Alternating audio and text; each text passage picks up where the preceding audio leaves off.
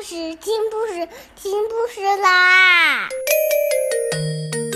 重要的事情说三遍，小屁哒啦啦，再再见！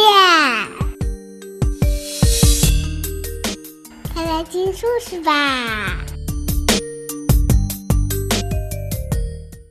大家好，这次又见面了。我今天呀要给大家讲小马宝莉的故事，叫《恐龙的追求》。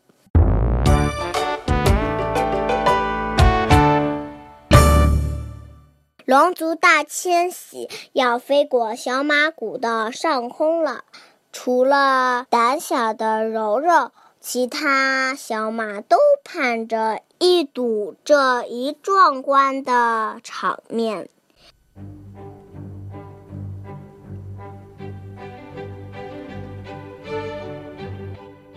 这天，他们穿着迷彩服，拿着望远镜，躲在战壕里等待着，可很久眼不见龙族的影。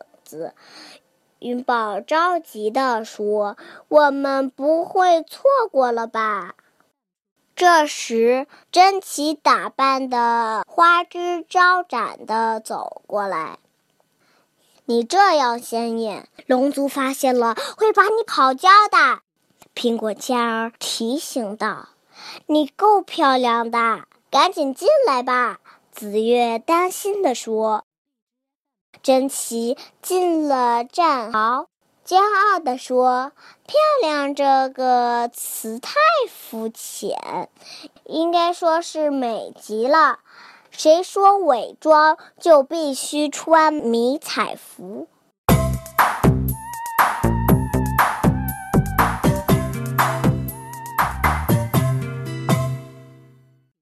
突然，空中出现了龙族的身影，五颜六色的龙族拍打着巨大的两翼，自由地翱翔着。太神奇了！紫月赞叹道。可云宝却不屑地吐了吐舌头，动作可真差劲。突然，一条粉色的巨龙向他们喷出一股猛烈的火焰，把云宝的脸都熏黑了。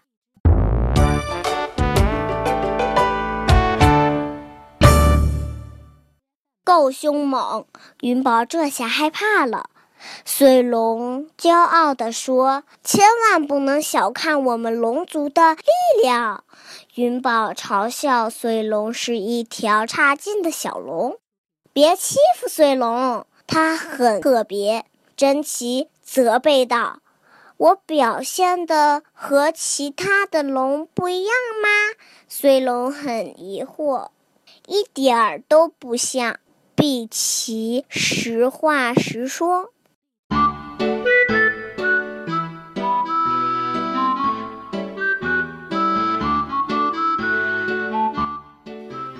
晚上，水龙翻来覆去睡不着，不停地问我是什么，从哪里来。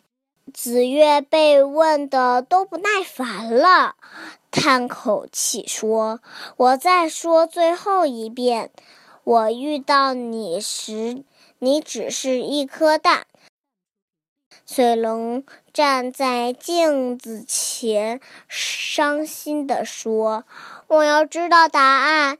我觉得看着自己越来越陌生。”紫月安慰水龙，并开始寻找有关龙族的介绍。真是难以置信，小马对龙族一无所知。显然，它们少见而可怕，很难去研究。子月说出自己的判断，水龙两眼又泪汪汪的了。忽然，他坚定地说：“我一定要搞清我是谁，我已经下定决心了。”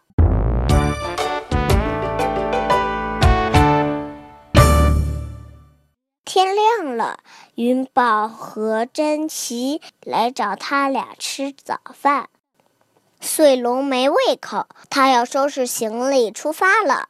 看来要查清我作为龙的意义，唯一的办法就是加入龙族。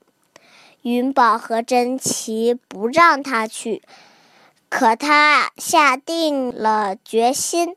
还好紫月表示赞同，我理解你的心情。放心去吧，穗龙出发了。珍奇悄悄地问：“跟着他？”当然，紫月应道。他们担心穗龙遇到危险。穗龙沿着龙族飞行的路线，一路跋山涉水，历尽千辛万苦。最后，他来到一座大山面前。发现龙们正陆续降落在山顶上，他很兴奋，也许答案就会揭晓了。